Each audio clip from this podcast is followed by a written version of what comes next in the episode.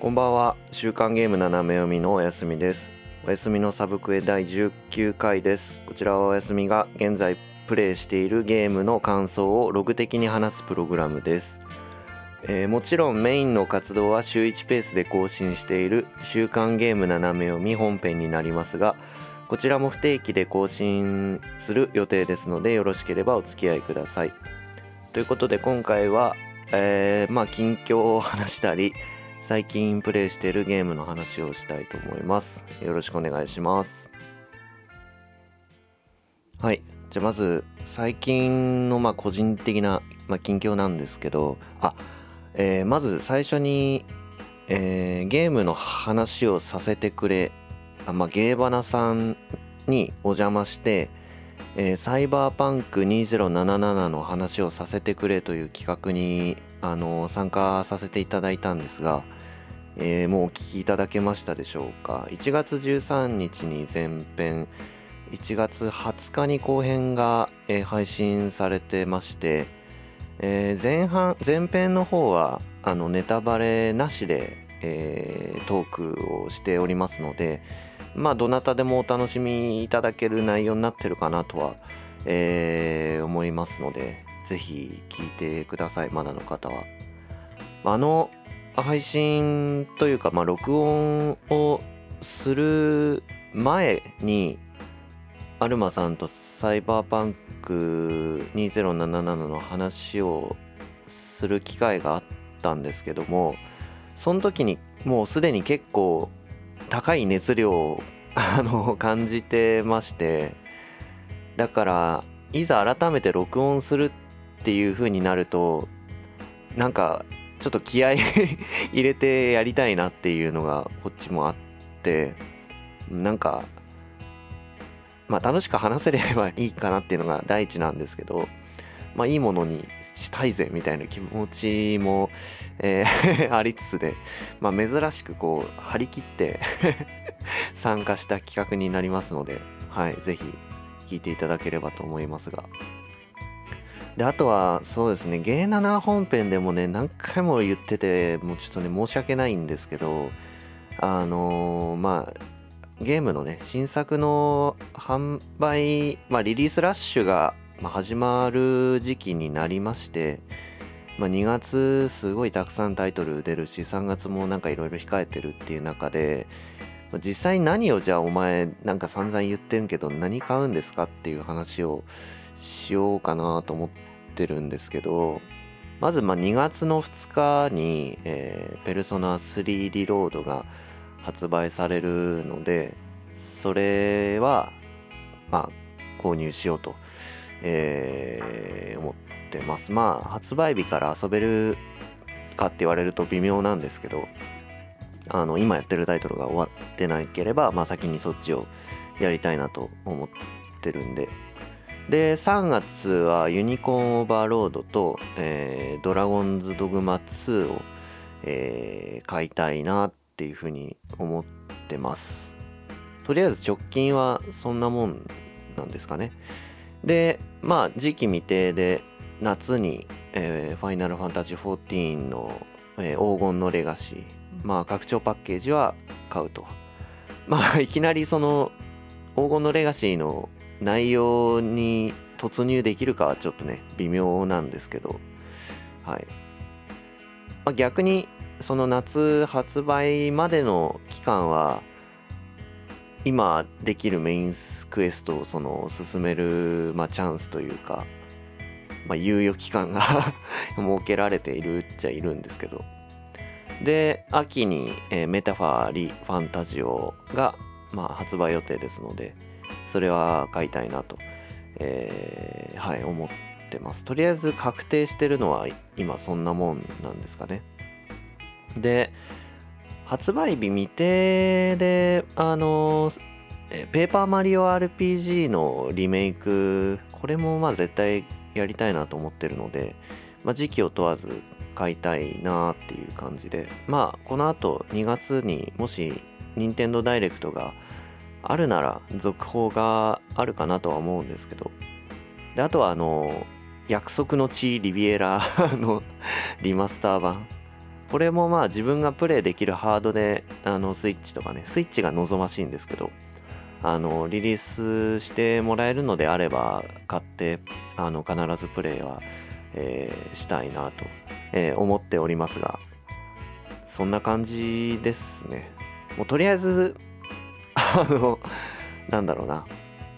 たくさんソフトがあの気になるものはあるんですけどまあ全部プレイするっていうのはもう全然無理なんでちょっと自分の方針としてはあの自分のこうテリトリーはここですよっていうあの発信はせめてしておこうかなと思って。僕は目的地もここに定めてますんでみたいなことを言っといてもしあの同じねソフトを遊ぶ予定だよっていう方がいたらまあ同じその道を行く人がいたらあじゃあ、あのー、一緒だねみたいな 感じで楽しめればねいいかなと思うんですけど。でまあこう無理やり自分の道にこうおい楽しいから来いみたいな あの引っ張り込むようなことはねちょっと みんなそれぞれ忙しいと思うんで。あの控えようかなと思いますけど。まあもちろんね芸7本編とかあのこういうの聞いていただいて興味持ってあじゃあそっちの道行くわってなってくれたらね嬉しいですけど。ですね。でまああの寄り道はちょっと なるべく控えてあの人が何かやってて面白そうだなとか今このゲーム流行ってんのかいいなって思うことはあってもまあそれにこう左右されず、まあ、とりあえず自分があの選んだソフトに集中して遊んでいきたいなというふうに、まあ、思っております。まあ今年に限った話じゃないじゃないですけどね。去年も大概だったんでただ今年は結構年明けてから前半になんか詰まってんじゃねえかなみたいな、えー、ね感じがしますね。はい。じゃあ近況はこんなもんであとは最近プレイしてるゲームの話をしたいんですけどえっとちょっとね内容の方には触れますのでまあストーリーを1から10まで語るみたいなことはさすがにしませんが一応まあネタバレあるかもと思って聞いてください。あタイトルは「Tales of Arise」とあと、ファイナルファンタジー14です。14の話するのすごい久々ですね、サブクエで。じゃあまず、テイルズ・オブ・アライズなんですけど、そもそもなんで今、あの、テイルズ・オブ・アライズを遊んでるのかと。結構、発売って2、3年くらい前のソフトだったと思うんですけど、なんだったら僕、今回2周目遊んでて、1周目は PS4 で遊んだタイトルなので、で、えっと、2023年だから去年の11月とかにあのまさかの ダウンロードコンテンツがあの、まあ、追加のストーリーが配信されたのであ遊びたいなと思ってただまあ順番待ちの状態でだから他のソフトペルソナ5タクティカとかを先に遊んでたんでそれが終わったらって思ってて今このタイミングで遊んでるんですけどただいきなりダウンロードコンテンツやってもなんかもうわけわかんなくなりそうだったんでせっかくだし本編を遊び直そうと思って今 あのアライズを遊んでるんですけど。で結構やって改めて思うのは結構こう何て言うんですかね種族感というか別々の立場にある人たちのうんなんだろう戦いだったり融和だったりっていうのが結構テーマとして大きくてアライズの世界って、えっと、ダナ人っていう人種とレナ人っていう人種がいてで物語の舞台は、まあ、ダナなんですね。あダナ人レナ人ってねそれぞれあの別の惑星に住んでるんですけどでダナで、まあ、ダナ人が暮らしてましたよと。でそこにレナっていう星からレナ人がやってきてまあダナは侵略されちゃうんですよね。でその結果まあレナ人がダナ人を滑るみたいな状況になっててまあダナ人はいわゆる奴隷みたいな扱いを受けてるんですけどその2者の関係っていうのをすごい時間かけて描いていてまあレナ人は基本的にやっぱりダナ人のことを、まあ、奴隷として扱ってるからまあ見下してるし、まあ、傲慢な態度を取るしみたいな。でダナ人はまあ基本的にやっぱりあの侵略してきたレナ人のことを、まあ、憎んでるだったり、まあ、恐怖してるみたいな、えー、図式があるんですけどまあ、そんな中で主人公パーティーっていうのはダナ人レナ人こう入り乱れて編成されてるんでまあやっぱり物語の最初の方はこう互いを信用できないとかいがみ合ったりっていう場面が続くんですけどそこがこういかにあの打ち解けていくかみたいなところが結構見どころの一つで。でアライズをプレイしててすごくあの思い出す何て言うんですかね概念っていうか理論みたいなのが一個あるんですけどあの思考の節約っていうなんか理論があって思考節約の原理とかだったかな。あの本来はえっ、ー、と何かを説明する時にあの必要以上に仮説を立ててはならないっていう理論だそうで、まあ、要するに物事を捉えるのはなるべくシンプルに捉えましょうっていうことなんですかね。これは何々かもしれない。何々かもしれない何々かもしれないみたいなのを並べすぎるとあの説明が難しくなっちゃうんであの必要以上にまあその何々かもしれないっていうのを立てずになるべくそういうのを排除してシンプルにまあ物事を捉えましょうと。まあ、だから思考をなるべく節約してあの無駄なとこはカットして、えー、っていうことなんですけどもともとはなんかね多分心理学的な使い方はされてないんだけどなんか心理学的にも思考の節約っていうのをあの人間は、まあ、半ば無意識的にやってるっぽくてえっ、と例えばそうですねまあ日本人だからまあ控えめな性格だろう一本であの仮説を立てるみたいな感じかな。日本人の中にもいろいろいてもしかしたらこういう人間かもしれなくてでもあの人もしかしたらこういうところがあるからこうかもしれなくてみたいなこうすごく細かく考えるとキリがないんでまあ、でっかく大枠で日本人はもう控えめみたいな感じで捉えて、えー、説明をしちゃうみたいなことなんですかね。まあ、よあの SNS とかでよくあの主語がでかいみたいなことを言いますけど多分そういう感じに近いのかな？っていうのがこう、まあ、アライズのストーリーの中ですごく機能しててまあさっき言ったようにレナ人だから、まあ、ダナのことを見下してるとか傲慢なやつらばっかりだと。レナ人はもう傲慢なやつらの集まりなんだとかあ、まあ、ダナ人はあまあなんだろう文明文化的にも劣ってて、まあ、野蛮なやつらばっかりだとかあの脳なしの集まりだみたいなあ感じで、まあ、大枠で捉えててお互い、まあ、そこでこう理解をやめちゃってるというかそれ以上お互いのことを知ろうとせずに争いを続けてるみたいな ことを言いたいんですけど、うん、っていうのがあってただそこで思考を止めちゃうともうお互い歩み寄ることはもう絶対にないからそこからいかにこう一歩踏み出すかみたいなのをずっとやってるんですよね主人公たちは。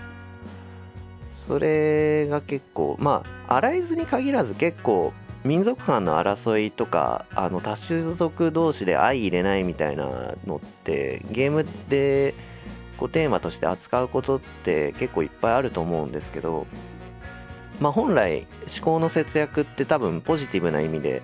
あの使われてると思うんですけど逆にその思考の節約をしちゃうことであの思考をやめちゃうことであの争いがまあ絶えないような状況になっちゃってるというかお互い歩み寄ることがそこからないみたいな、えー、ことをやってるゲーム結構多いんじゃないかなと思ってて。だから一個まあそれに今回2週目で気づけてすごい何というかな収穫というか良かったなって思うんですけど。まあ自分たちも多分日常生活でいろいろそういうの知らず知らずのうちにやっちゃってると思うんですよね。例えばなんだろうな。うん。髪色が金色の人はなんかちょっと怖いみたいな。怖いっていうかなんかうん不良なんじゃないかみたいなね。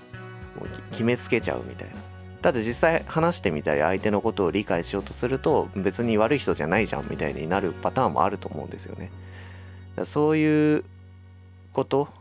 まああのダナ人レダ人ってすごい仰々しくゲームの中では分かれてるけどいざそれを現実に反映するとまあそういうなんだろうな自分とちょっと違うところがある人に対してまあ勝手に決めつけちゃって、まあ、理解をそこでやめちゃうみたいなのは現実でもやってるよねっていうのはやってて思いましたねアライズ。でだからあのこれも結構印象深くてあのまあいわゆる敵と戦う時にあのまあ敵は大体レナ人なんですけど ダナ人に対してなんでこんなことをするんだとかなんでダナ人をこんな奴隷扱いするんだとかあのこういうひどい仕打ちをしておいて何とも思わないのかみたいなことを語りかけるんですよ。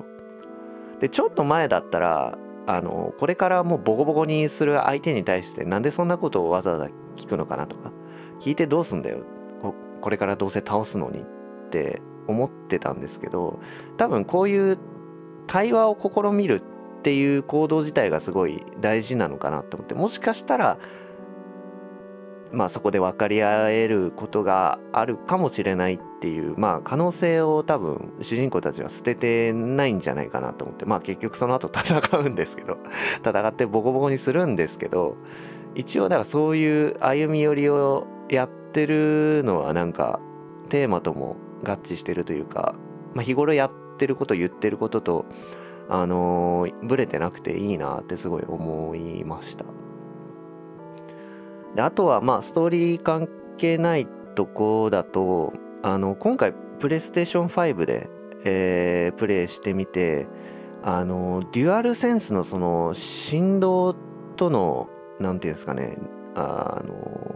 噛み合いがすごい良くて特にあの、えー、なんだっけなブーストストライクっていう仲間同士の連携技みたいなのがこう戦いの中でしょっちゅうあるんですけどこ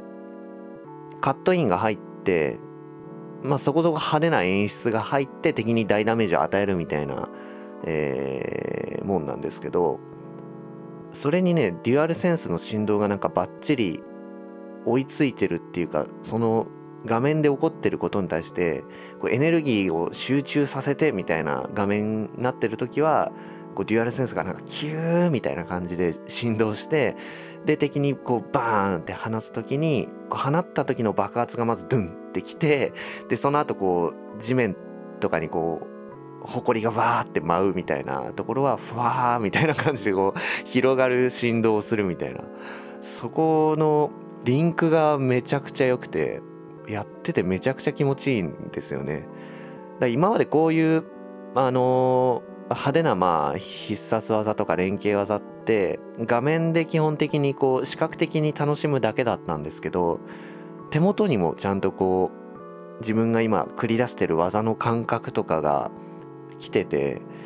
うん、すごいやってて楽しいんですよね。戦闘は比較的シンプルなゲームなんですけどやれることがめちゃくちゃあるわけじゃないんで基本的にこうアクション RPG で、まあ、敵の攻撃避けつついかに技を決めるかみたいなところにも基本的には終始するんですけどそうその辺がねやっててめちゃくちゃ気持ちいいんですよね。まあそ そんなもんで。あのまだねプレイというかクリアできてなくて多分ストーリー的には折り返してるんですけどダウンロードコンテンツの尺も含めると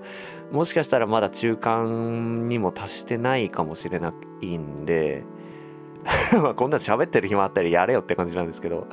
あのー、まあ多分ね2月2日までに終わんないんだろうなと思いながら今プレイをまあせっせか進めております。はい。えー、っとじゃあ最後ファイナルファン ファイナルファンタジー14の話を、えー、しますね。今、えー、僕が遊んでるのはえー、っと漆黒のヴィランズっていうパッケージに相当する場所なんですけどだからねやっとフリープレイ期間で プレイできる範囲を超えて初めてね有料版でないと遊べない箇所に足を踏み入れたっていうねもうやばいっすよねこのゲームね。あ のところなんですけど。プレイ時間もねもういよいよ400時間になりそうなんですけどんどうなんですかね。去年の4月頃に始めて今400時間か。まあずっと絶え間なくプレイしてたわけじゃないっていうこともあるんで400時間がね長いか短いかってよくわかんないんですけど。ね。えで、まあ、漆黒のヴィランズはやっぱ面白い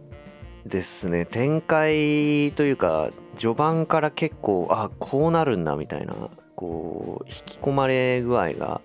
やばくて。で今はひたすらメインクエストしかほとんどやってなくてこうまあ14っていろんな遊びができるよっていう話をもういろんなところでされてるんで有名かと思うんですけどそういうね横道にそれるようなことは全然できてはないんだけど このプレイの仕方がねだから合ってんのか、まあ、正解はないと思うんですけどなんかもったいないことしてるような気もしなくもないんですよね。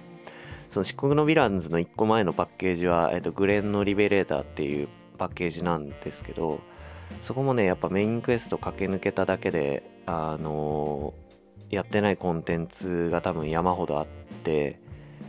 えー、まあだからファイナルファンタジータクティクスとかのこう要素が入ったコンテンツが確かねグレンにあったんじゃなかったかなとか思うんですけどその辺もできてないし、えー、なんかオメガがどうこうみたいなくだりもできてないんですよね。またオメガって今ねちょっとこう16のダウンロードコンテンツとかにも登場してあのー、チラッチラッとちょっと話題に上がることも今あるかなと思うんですけど14でじゃあどういう扱いなのかなとかねその辺もまだよく分かってない状態で。うーん。誰かあのこの遊び方がね合ってんのか教えてほしいですけど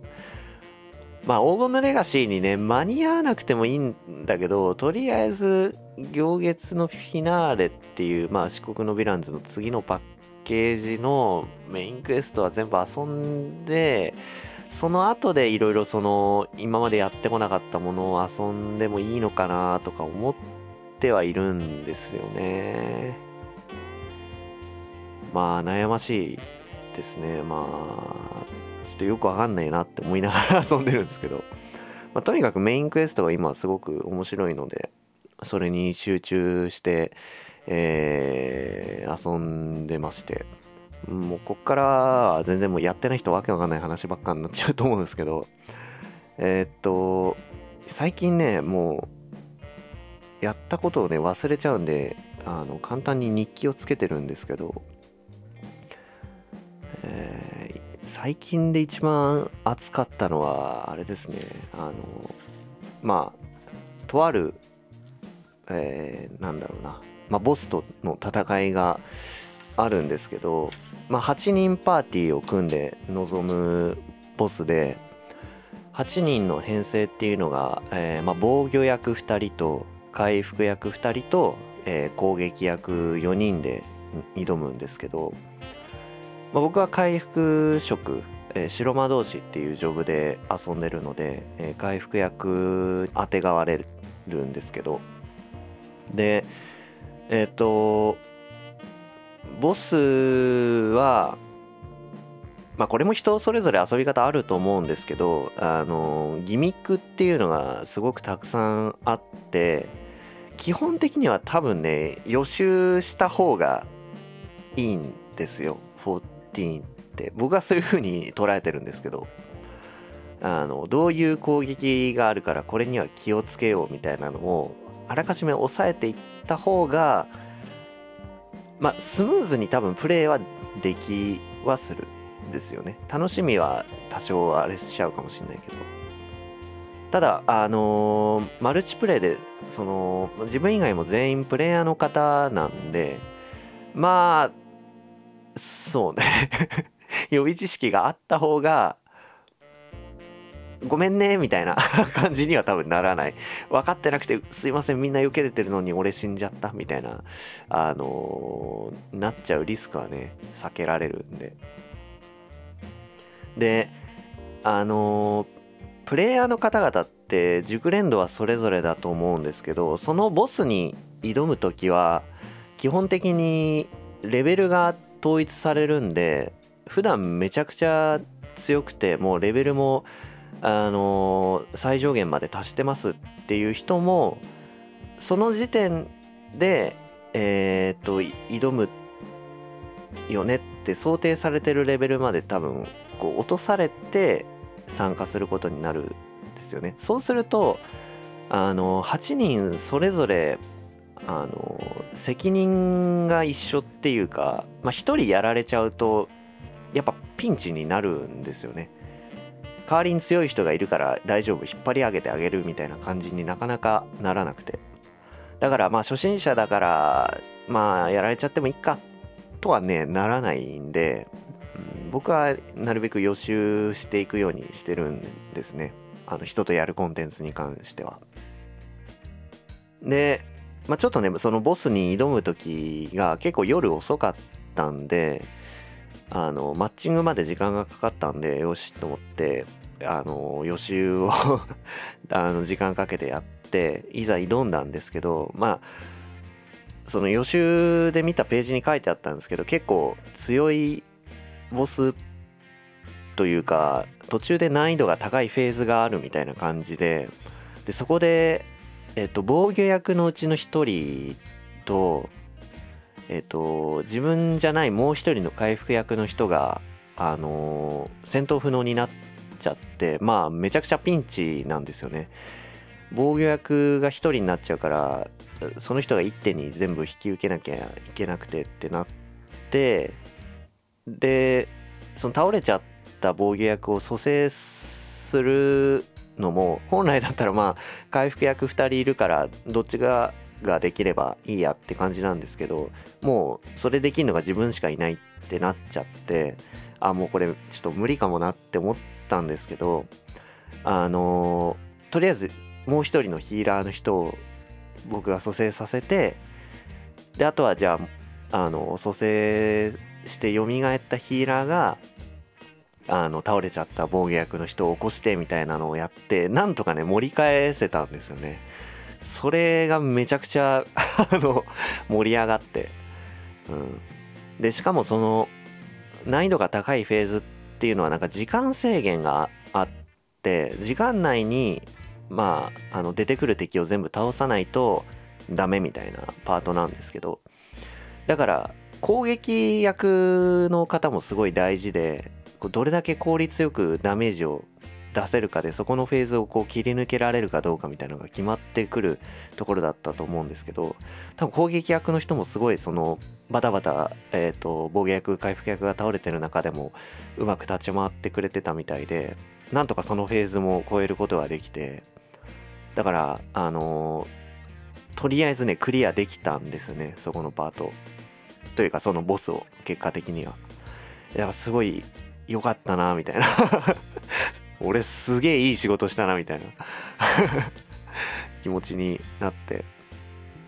でまあその倒した後のムービーをあの一回プレイした方はもう見てるからっつって飛ばせるですけどまあ僕も飛ばしてもよかったんですけどせっかくだったから見たかったんでその初見のムービーを見てたらあの見終わった時にはもうあのその8人で集まった人たちってみんな解散していなくなっちゃっててあのありがとうございましたみたいなのを言うのできなかったんですけどちょっとね それだけが心残りというかあの一緒に切り抜けたんでやったぜっていうのをやりたかったんですけど。まあでも人によってはあの、まあ僕なんか初見で行ったんでそれだけいやーよかったねみたいな感じだったんですけどまあ何回もやってるコンテンツだよでそのうちの1回だよっていうあのテンションの人も、えー、いたかもしれないし、うん、まあ自分の立ち回りがあれで良かったのかも正直よくわかんないんですけど持ち返せたけどもっといいやり方あったんじゃねえかみたいなのももしかしたらねあったかもしれないんですけどまあとにかくうそういう何ていうんですかねあの最近はストーリー面白いな。これが14の面白さだみたいな感じだったんですけどそういうバトルのコンテンツもなんかこううまいこと調整されてて面白いなって思いましたね改めて。14を人に勧める時ってなかなかねバトルのコンテンツの面からおすすめするのって難しいんですよね。結構ね初めてあの画面を見るってなると誰が何やってんのかとか全然わかんないと思うしエフェクトとか派手だけど結構ね絵面地味なんですよね。やってることは結構地味な感じで実際ある程度進んだところまでやってみないと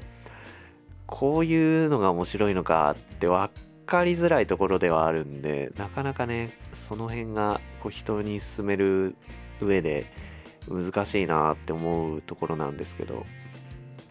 何気に4月にその14をあ去年の4月に始めた時に同じタイミングでまあ僕が誘った人含めて3人くらいあの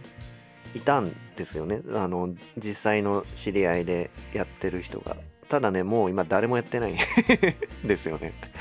あ3人ともやんなくなっちゃったんで。あまあそうねみたいな。まあ合う合わないもあるですよねって思ったんだけど。まあある程度多分ね進めないとこれが楽しさかみたいなところが分かんないっていう作りにもなってることもあってね。まあ時間取られちゃうコンテンツっていうのもあるんでね。なかなかそういう意味でもハードル高いのかなとか思うんですけどね。まあそういうなんだろうなバトル的な楽しさも最近まあ改めて味わったんだっていう 話なんですけど。で一時期はあの結構なんだろうな MMO なんであの基本的にオンラインで人とやるようなところが多いんですけど最近はまあそういうのにまあ抵抗あるんだよねっていう人向けなのかな。あの NPC と攻略できるコンテンツっていうのもすごく増えてまあ僕はどっちかっていうとまあやっぱ人見知りだしあまりこう人とワイワイやるのが苦手なんでそういうのをやるやりがちなんですけどただあのレベルを上げるためにあの1日1回経験値がめっちゃもらえるもらえますよみたいなコンテンツがあってそれはあの人とマッチしてあの4人でやってで終わったら「はい解散お疲れ様でしたありがとうございました」みたいなやつなんですけどね一時期はマジでもうそれ行くのも怖くてあの嫌だったんですけど最近はちょっとね勇気を振り絞ってあのまた行くようにしてまして あの例えばねパーティーをまあそこにいきなり飛び込むとあのまあ、無作為にマッチが多分組まれてて攻撃の人攻撃の人回復の人防御の人4人編成よしみたいな感じでこう行くんですけどあらかじめパーティー募集みたいなのをしてる方もいらっしゃってあの初心者でレベリングに行くんですけどお付き合いいただける方いらっしゃいましたらぜひお願いしますみたいな募集をしてる方をたまに見かけるんで それがあったらよしっつってそこに飛び込んでいってあの僕も初心者ですお願いしますみたいなのをやる。そういうなんかワンクッションがあると結構ね精神的にも楽でまあ万が一なんかちょっとミスっちゃってもまあまあまあまあみたいな ムードがあるんで。でそういうパーティー募集にお邪魔したりとか、まあ、あとは自分があの加入してる、まあ、ギルドみたいなのがあるんですけどそこであの人を募って、えー、行ったりとか。まあその集まりの中だと僕が初心者だっていうのはあの分かってくださってる方ばっかりなんでちょっとあのレベル上げ行くの一人だと怖いんで誰かお願いしますって言って都合が合えば来てくださるんで。まあ最近はちょっとあのパッケージ拡張前っていうこともあってか若干 あの人がねちょっとあのいない時もあるんですけどみんながみんなめっちゃ盛り上がって遊んでるっていう時期じゃ今ないのかもしれないんですね。まあ、逆に今あのオンラインになってる人は割と手空いてる人